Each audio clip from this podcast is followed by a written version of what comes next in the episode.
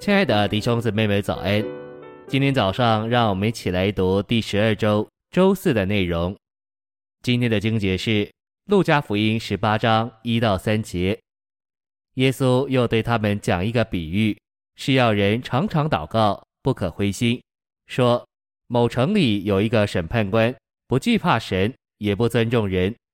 那城里有个寡妇，常到他那里，说：我有一个对头。求你给我伸冤。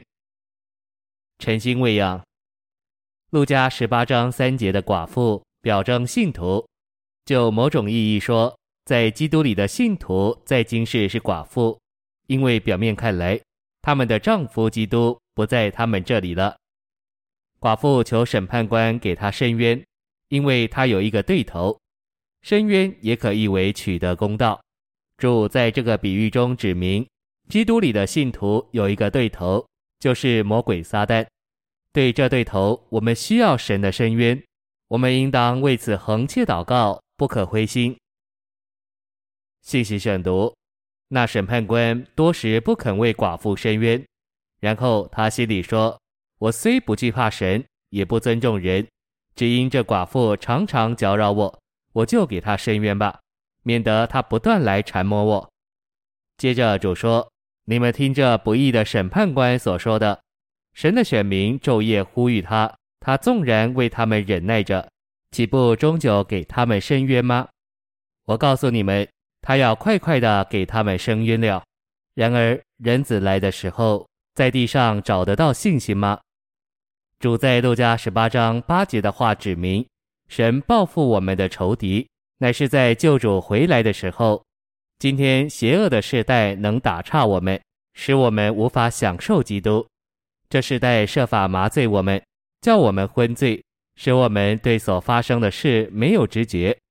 整个世界已经被麻醉，世人已经昏醉了。对于他们被带离对三一神的享受，没有知觉，没有感觉。三一神是给人享受的，但是堕落的人类对这事完全没有观念。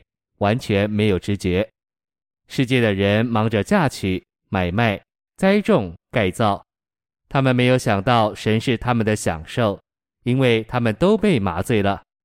所以主在从加利利到耶路撒冷的漫长旅程中，几次论到这件事。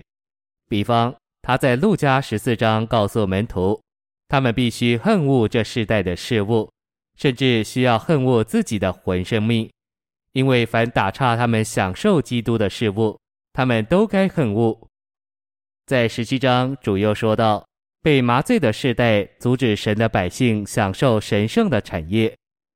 主在十八章再次论到这件事以前，向我们揭示与我们享受有关的另一件事，就是从我们的对头来的逼迫。